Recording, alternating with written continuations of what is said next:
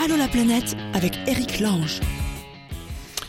Bonjour monsieur dame, c'est Allô la planète qui démarre. On va discuter ensemble du monde tel qu'il est autour de vous, tel qu'il est autour de Maude.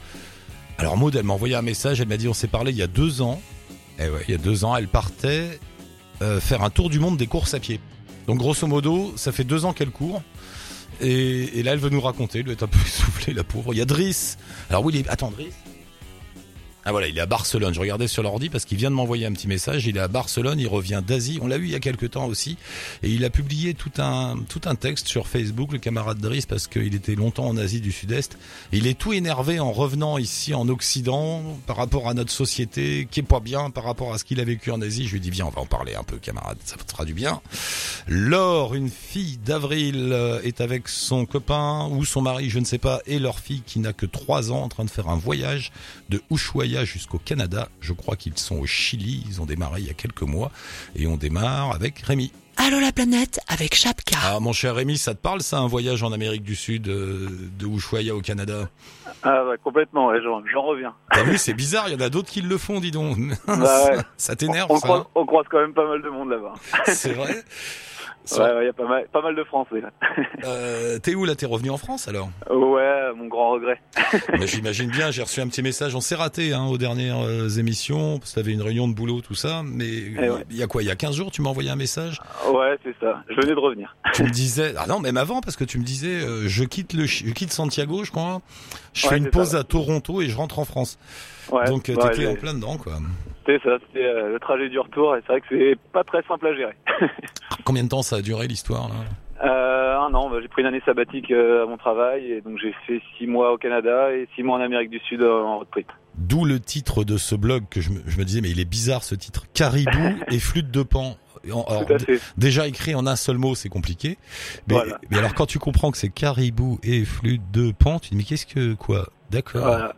C'est, voilà, c'est le thème du voyage avec des beaux clichés sur chaque pays, mais, mais ouais, ouais, c'est- c'était pour euh, cette année en deux, en deux fois quoi. Donc six mois au Canada, six mois en Amérique du Sud.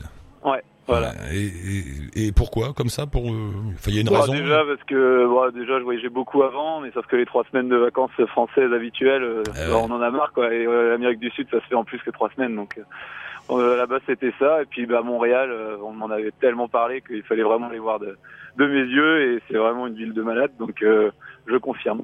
Et t'étais tout seul pendant toute cette balade là cette année? Euh, non, non, le- donc j'ai fait six mois avec un, un ami qui a fait la même chose que moi en année sabbatique. Et après, on était à quatre euh, sur l'Amérique du Sud. On a acheté un 4x4 et on a fait l'Amérique du Sud en voiture. Ah cool. Et c'était génial avec une tente de toit, donc on dormait où on voulait. Enfin, top. La liberté. Et et Voilà. t'avais ah non t'as pris un an sabbatique donc t'as récupéré ton boulot en revenant. Exactement, le même bureau, la même place, Oh, le même c'est clavier. C'est bien. Il y a la plante verte qui est toujours là, qui a tenu le coup, qui t'attendait. C'est ça, elle est un peu plus marron maintenant. Mais ouais, c'est ça. Voilà tu- le contexte. Quoi. Tu trouves pas Tu bosses dans quoi d'ailleurs? Pas. Euh, dans l'informatique pour Ah. une boîte de textile.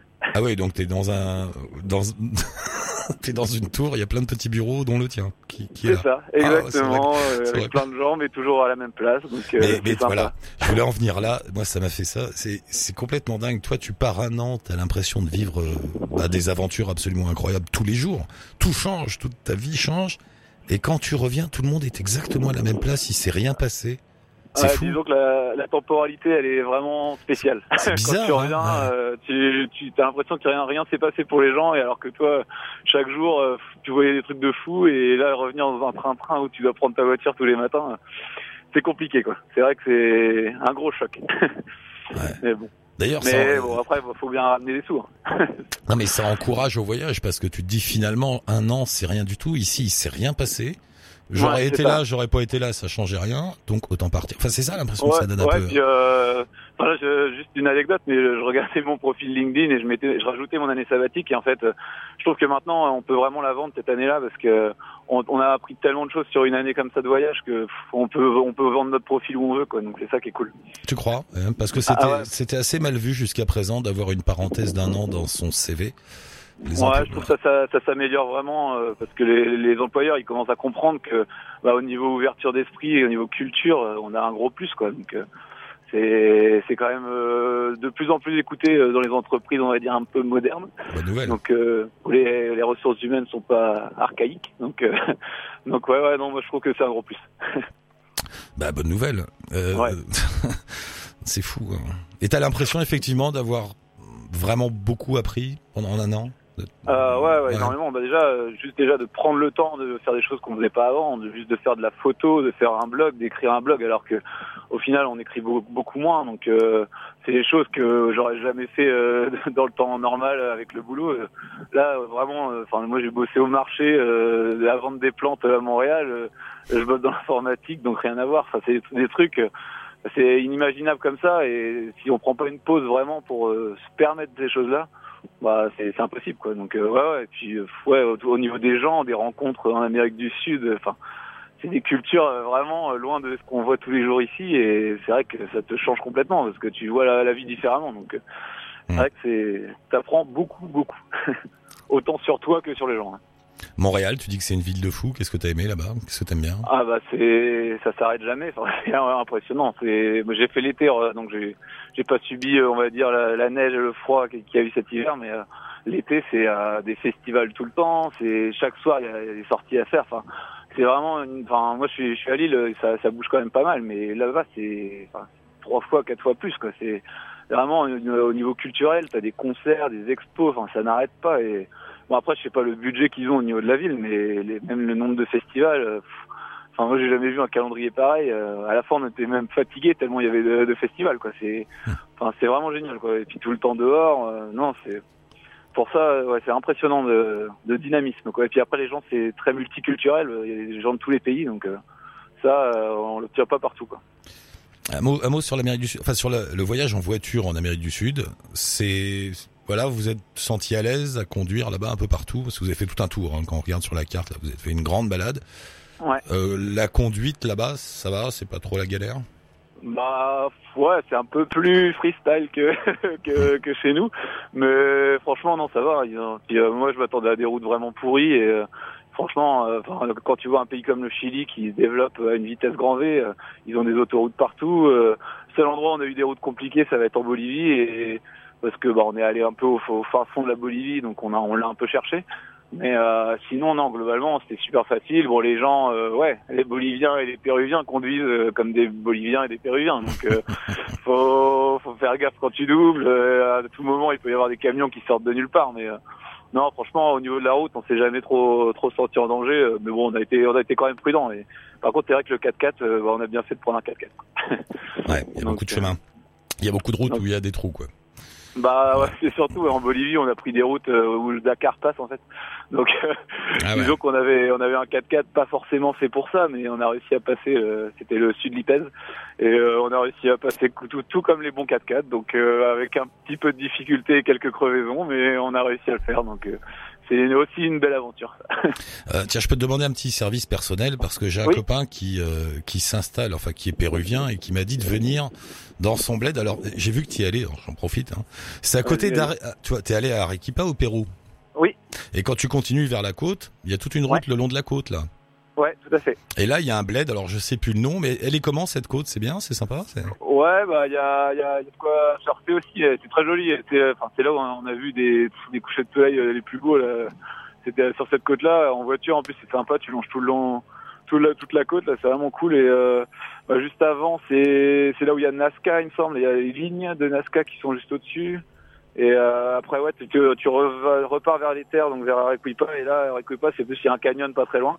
Mais sinon, ouais, la côte, euh, elle est super sympa, quoi. Non, parce que lui, il est d'Arequipa, mais il me dit, mais viens, chaque année, on se retrouve en hiver sur la côte, là, on loue toute la famille, on loue des maisons, bah, viens avec nous.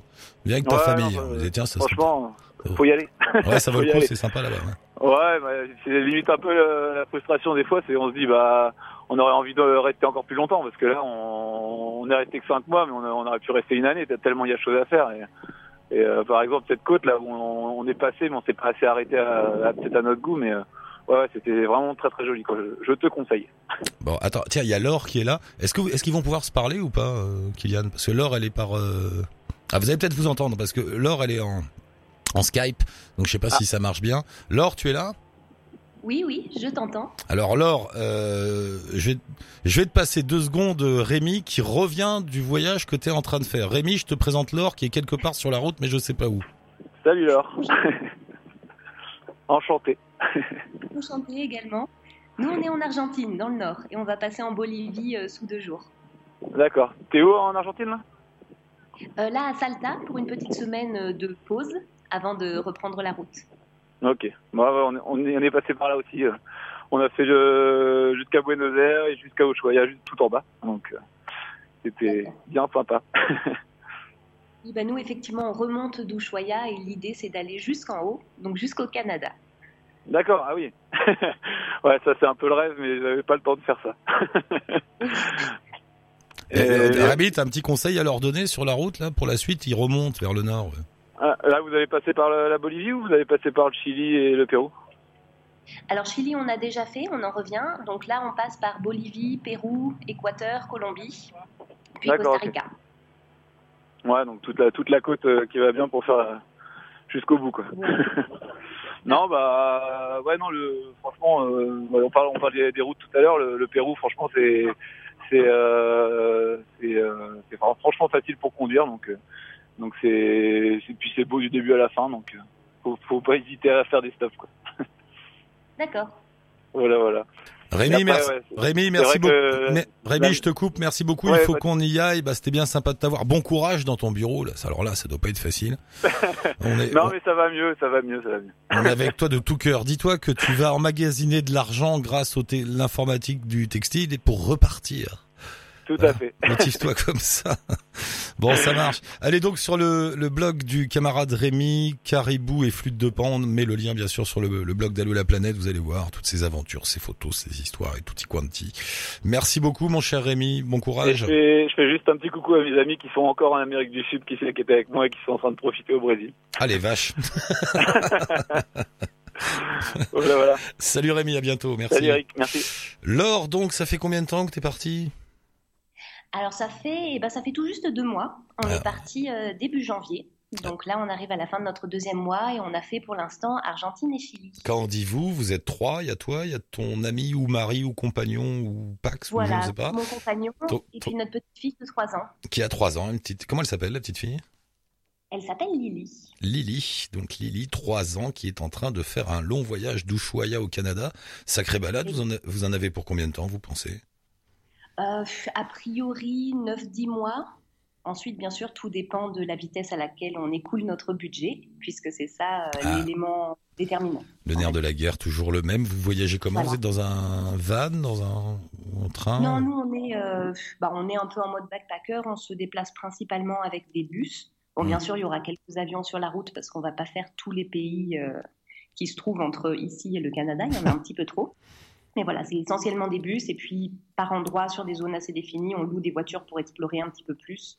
Mais euh, c'est tout. Parce que c'est une région où il n'y a pas beaucoup de trains finalement, hein. voire pas du tout. Enfin, je sais pas. Non, pas des masses. Alors qu'au contraire, le système de bus est très très développé. C'est très facile de se déplacer et de voilà de choisir ses destinations un peu au jour le jour. Donc ça nous convient très bien. Et pour l'instant, tu m'as dit, vous êtes allé en Argentine et au Chili, hein, c'est ça? Voilà, c'est ça. On a consacré les deux premiers mois. Donc on a fait beaucoup d'Argentine euh, et trois semaines de Chili à peu près. Et puis là, donc on, on commence à, à monter. Il paraît que les deux pays sont très différents. D'un côté, tu as l'Argentine qui subit cette fameuse crise économique qui n'en est plus une, mais un- une situation qui dure. Et de l'autre côté, le Chili, au contraire, très dynamique, très libéral, proche des États-Unis. Tu Alors, senti oui ça non. Euh, ça, effectivement, on a vu des. Enfin, quand on a passé la frontière, on a vu tout de suite des différences euh, dans la manière d'être organisé, principalement, parce que c'est vrai qu'au Chili, tout est très carré, euh, beaucoup plus qu'en Argentine. Et on avait également les informations que le Chili est plus stable au niveau économique, au niveau politique. Euh, mais par contre, en parlant avec des, des gens qui vivent sur place, ben, on s'est rendu compte que peut-être c'était juste un château de cartes et que Ah. ça pouvait cacher d'autres choses. Alors, bon, moi, je ne suis pas du tout experte de la situation au Chili, Mm. mais euh, peut-être que c'est pas si simple que ça au final. De, Donc, ce, euh, de ce que me disent les auditeurs sur le Chili, c'est que effectivement il y a un fort dynamisme économique, il y a beaucoup d'argent en ce moment qui, qui s'investit au Chili, mais il y a d'énormes disparités. euh, c'est un Oui. libéralisme très dur à l'américaine, quoi, mais encore plus dur encore, semble-t-il. Voilà, c'est possible. Nous, Mm. c'est vrai qu'on a, on a vraiment balayé uniquement la surface, puisqu'on y a été euh, très peu de temps. Euh, Mais bon, voilà, c'est deux pays qui sont très intéressants en tout cas. En termes de paysage, c'est magnifique. Et puis là, je pense qu'on va avoir un, beau contraste avec les prochains pays qu'on fait. Bolivie et Pérou, à mon avis, ça va être euh, une bonne claque, ça va être bien différent. Euh, voyager avec une petite fille de deux ans, donc Lily, est-ce que ça veut dire que tout le voyage se fait au rythme de l'enfant? Ou elle s'adapte un peu Ou comment, comment vous faites hein? Euh, C'est un peu des deux. Forcément, on n'est pas en mode backpacker pur et dur, ce serait pas possible. Euh, donc, c'est-à-dire quand on arrive dans un nouvel endroit, en général, on a un logement réservé parce qu'on ne peut pas vraiment se permettre de faire le tour de la ville pendant trois heures pour trouver une auberge de jeunesse. Euh, voilà, donc ça veut dire qu'on essaye de planifier quand même un minimum. Euh, ensuite, il y a certaines choses qu'on qu'on ne peut pas faire. par exemple, des treks sur plusieurs jours, ce serait pas forcément possible parce qu'elle, il faut la porter. donc, ce serait assez difficile à organiser. Mais sinon, elle s'adapte quand même pas mal.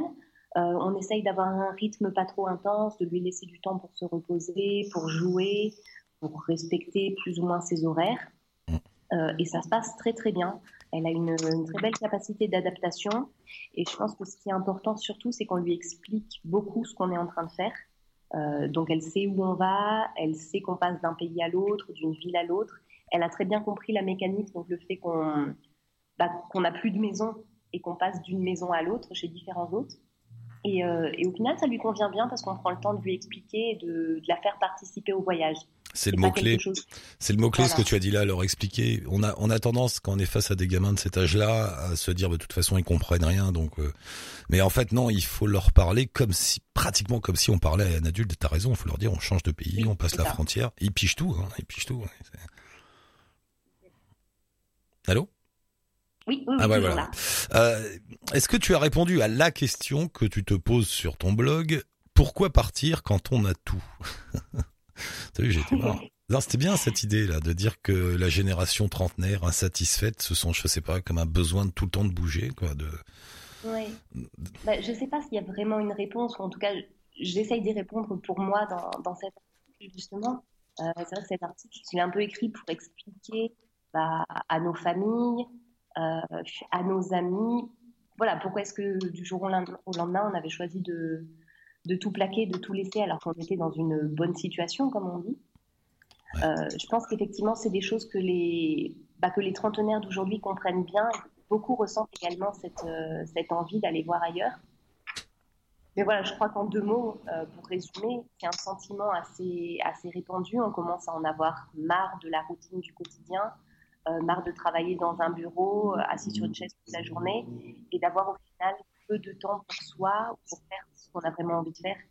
Euh, même si on aime son travail, au bout d'un moment, on a envie d'avoir des journées qui ne se ressemblent pas forcément.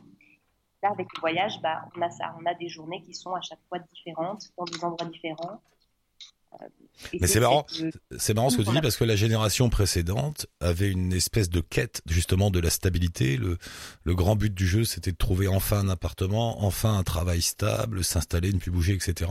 Et maintenant qu'on a obtenu ça, bah, ça y est, on veut, on veut faire l'inverse. On n'est jamais content. Maintenant, on veut l'inverse, c'est normal. Ben oui, c'est comme ça. C'est cyclique, effectivement, comme tu dis. Mais il faut en profiter puisqu'on a la chance d'être né du bon côté de la barrière, tous, autrement dit, avec un passeport européen ou disons australien, canadien, américain ces passeports-là qui vous permettent d'aller absolument partout. Et c'est une chance. Il faut pas, il faut pas être complexé, il faut pas la bouder.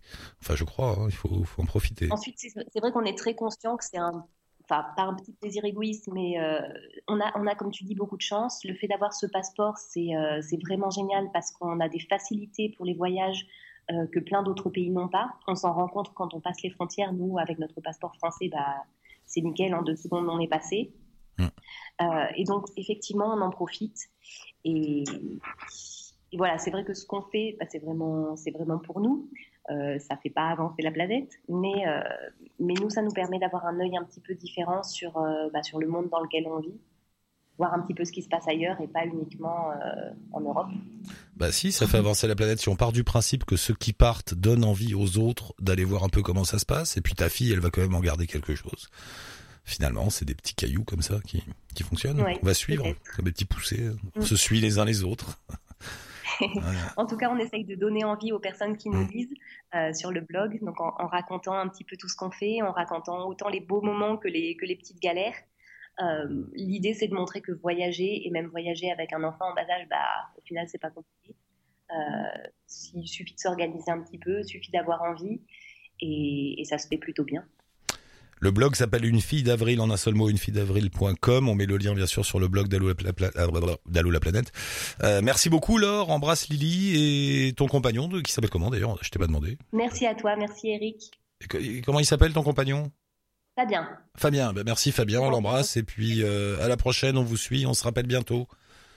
Super, merci beaucoup. Salut Laure. Monsieur Driss, vous voilà de retour en Europe. Bonjour Driss, bienvenue. Salut Eric, comment ça va? Ouais, ça va bien. T'es à Barcelone alors? Ouais, je suis rentré à Barcelone il y a trois semaines. Mais je savais pas que t'habitais là-bas. Ah ouais? Ouais, j'avais oublié ça. T'es bien? C'est mon, pied, mon pied à terre. Euh, on s'était parlé il y a quelques mois, t'étais à Bangkok, si je me souviens bien, en Asie. Ouais, j'étais à Bangkok, j'ai passé euh, cinq mois en Asie. T'as passé un bout de temps là-bas, Asie du Sud-Est, ouais. T'as fait toute la tournée là, Vietnam, Laos, Cambodge? Ouais, j'ai ouais, non, j'ai fait tout. j'ai fait le Laos, Vietnam et Thaïlande. Le Cambodge, j'ai pas fait parce que je pour je sais pas, j'ai pas fait. Ou bon, c'est la prochaine fois. Euh, et t'avais bossé là-bas, hein, tu travaillais un peu? Euh, vite fait un peu sur internet, mais j'ai plus euh, j'étais plus en mode en mode voyageur quoi. Cinq mois, dis donc. T'as le temps de t'habituer à la vie locale. Ah mais j'étais bien là-bas, hein. je me sentais libre. Eh ouais. Plus libre qu'ici? Ouais, clairement, ouais. C'est ce que j'ai cru comprendre en lisant. Il a, il a publié un long post. Vous allez le voir, bien sûr, si vous suivez les, liens. Euh, t'étais, enfin, je sais pas, t'as écrit ça. Tu venais tout juste de rentrer. Euh, t'étais énervé contre notre non. Non, non, pas du tout. Non, pas du tout nerveux. C'était juste une constatation. Euh, je suis pas du tout énervé, au contraire. C'est juste que bah, quand on a eu la chance de euh, passer cinq mois quasiment qu'avec des locaux et de d'être en immersion totale avec des avec les vrais les vrais asiatiques. Hum et que tu rentres en Europe, euh, en Europe, euh, tu te rends compte un petit peu de, de, pas mal de choses que en fait euh, sont un petit peu, un petit peu fausses. Mais par exemple, qu'est-ce qui t'a choqué le plus en revenant? Moi, je pense qu'il m'a choqué le plus. je pense que les gens sont un petit peu plus. Après, on peut pas en vouloir aux gens en Europe, c'est parce que c'est on, vit dans une société de consommation capitaliste où il faut acheter, acheter, surconsommer. Mmh. Alors qu'en Asie, tu te rends compte que les gens, ils ont euh, la seule chose de valeur qu'ils ont, c'est peut-être leur téléphone. Après, le reste, pour eux, c'est secondaire, quoi. Ah, mais ils, bah, ils consomment aussi beaucoup, non? J'avais l'impression que ça y va, quoi, quand même, Ça, dépend. Après, euh, non, moi je pense que la plupart des gens, euh, par exemple, ils vivent en famille, ils ont tous une maison, ils ont un téléphone, ils ont un petit scooter.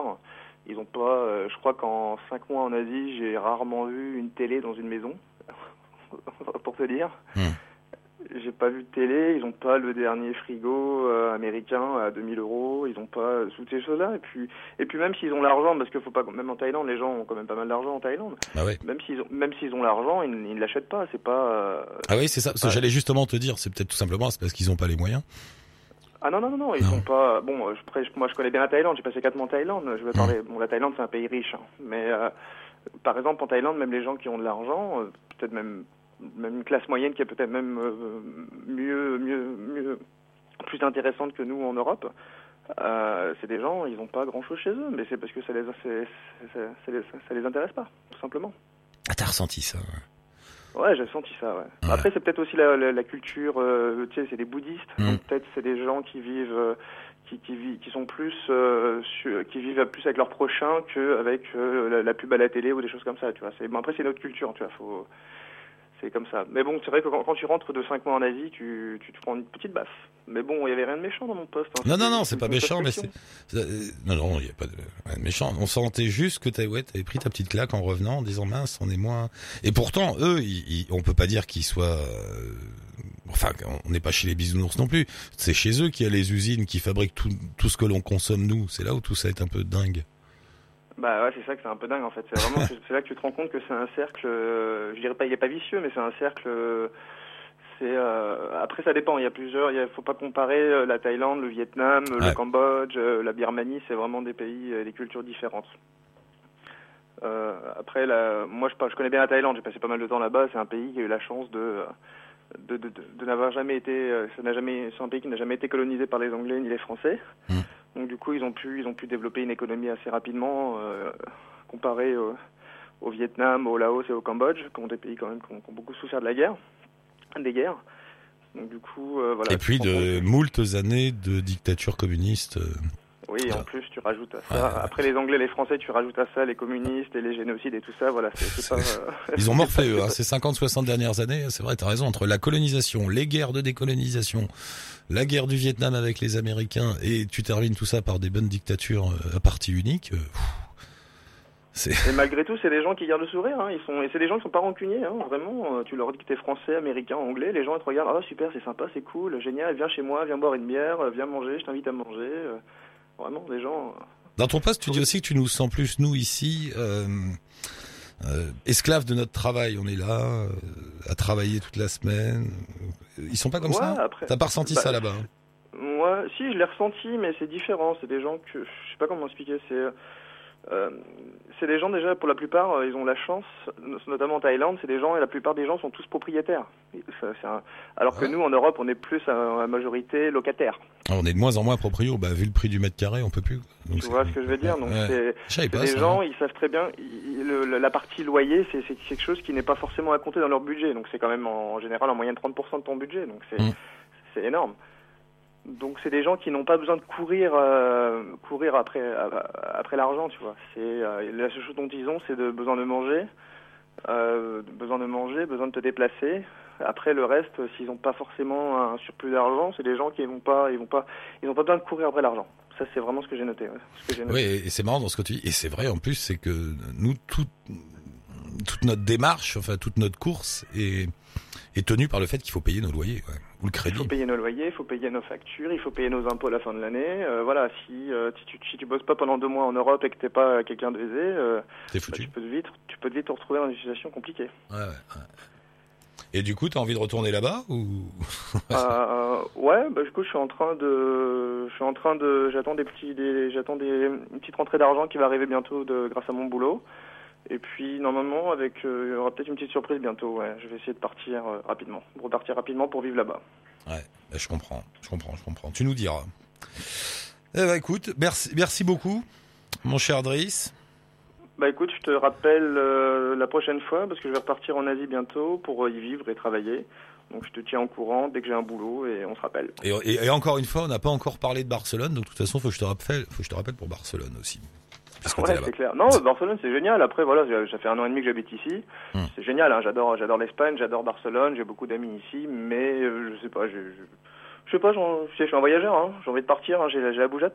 Eh oui, bah, il faut en profiter. Exactement. Merci beaucoup, Driss. À très bientôt. Bonne route à toi. Tiens-nous au courant. On se rappelle. Ciao. Bye. à la prochaine. Et c'est Maude, elle est là, euh, Maude, bonjour. Oui. oui, elle est là. Alors, t'es rentrée? Oui, je suis rentrée, je suis rentrée. Ça y est, ça fait euh, un peu, ça fait un mois. J'avais oublié ton histoire, t'as bien fait de m'envoyer un petit mail. Donc il y a quoi? Il y a deux ans, on s'est parlé. Tu démarrais un, long voyage. Euh, c'était quoi? Euh, Courir. voilà, il fallait courir.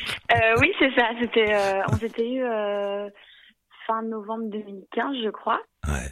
Euh, et en fait, donc, euh, bah, pour resituer un peu l'histoire, je, je, suis partie deux ans faire un tour du monde, des courses à pied, donc marathon et semi-marathon, au profit d'une association qui soutient les enfants qui sont atteints de paralysie cérébrale.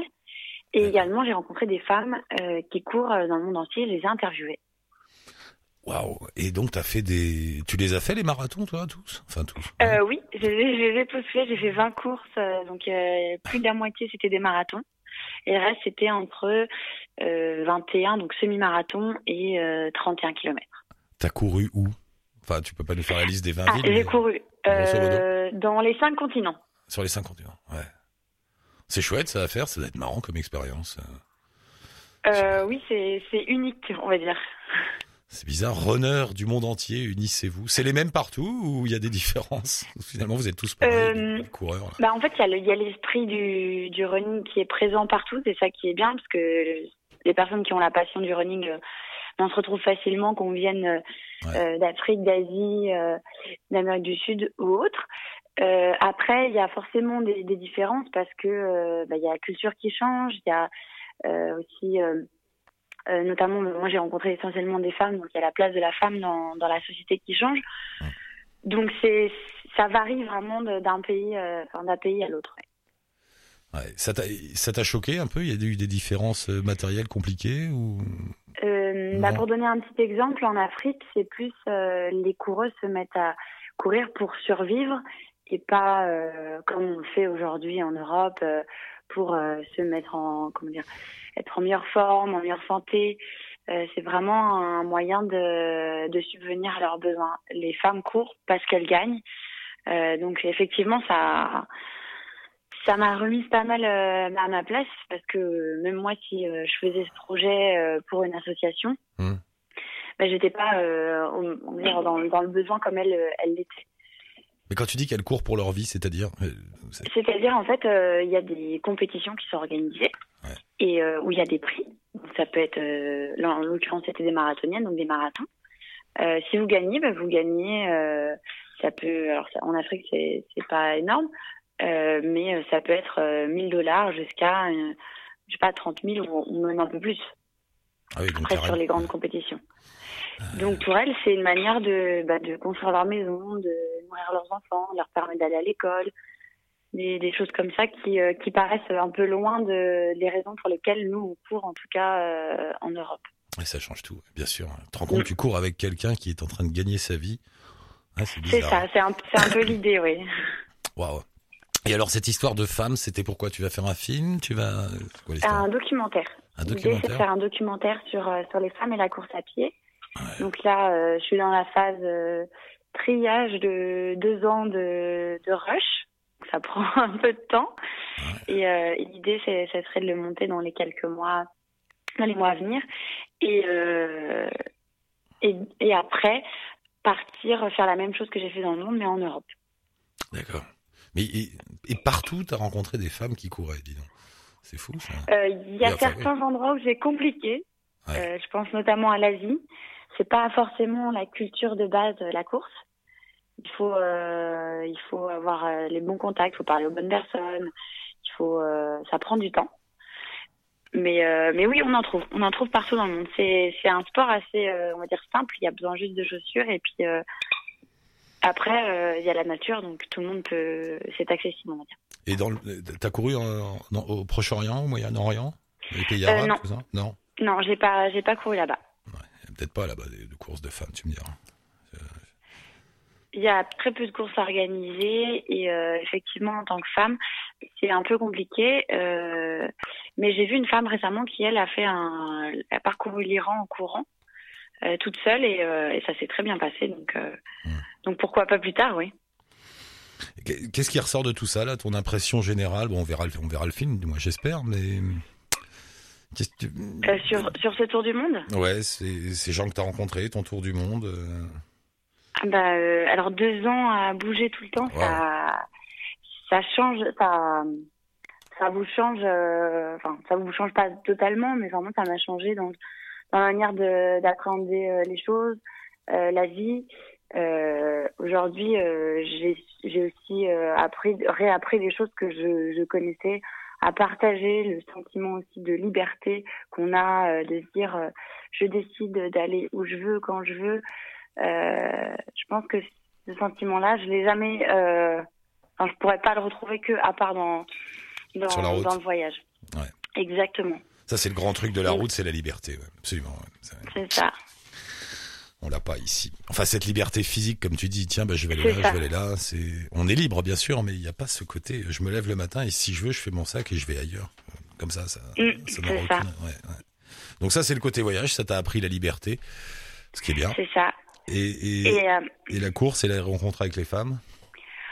ah bah alors euh, se surpasser, euh, quoi qu'il arrive, euh, n'importe quelle épreuve, ça, euh, ça j'ai pu j'ai pu l'expérimenter, euh, que ce soit dans le positif ou dans le négatif.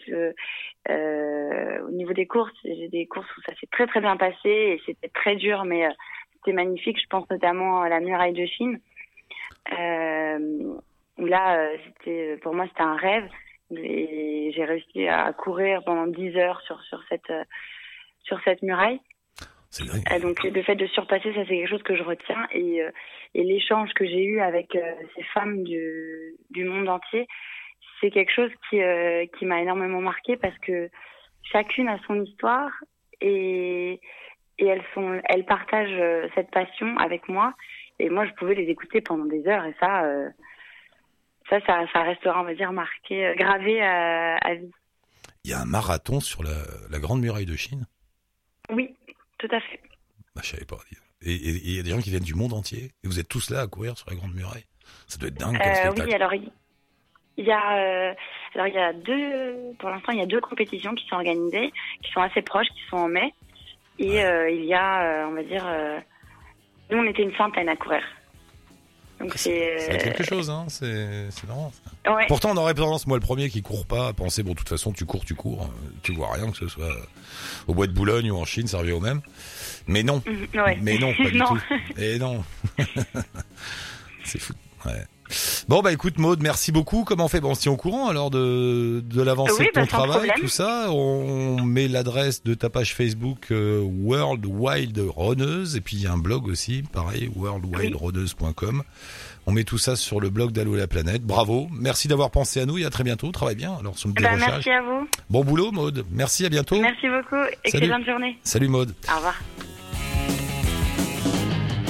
Eh ben merci à vous toutes et à vous tous. On se retrouve très bientôt pour un nouveau numéro d'Allo la planète. Vous nous laissez vos coordonnées, un lien, vos mails, ce que vous voulez, via le blog ou via la page Facebook d'Allo la planète, où vous trouverez aussi, je veux dire, sur le blog, les références de toutes les personnes qui sont passées dans l'émission. Si vous voulez les joindre, en savoir un peu plus sur elles. Merci Kylian pour la réal et ciao tutti, bonne route.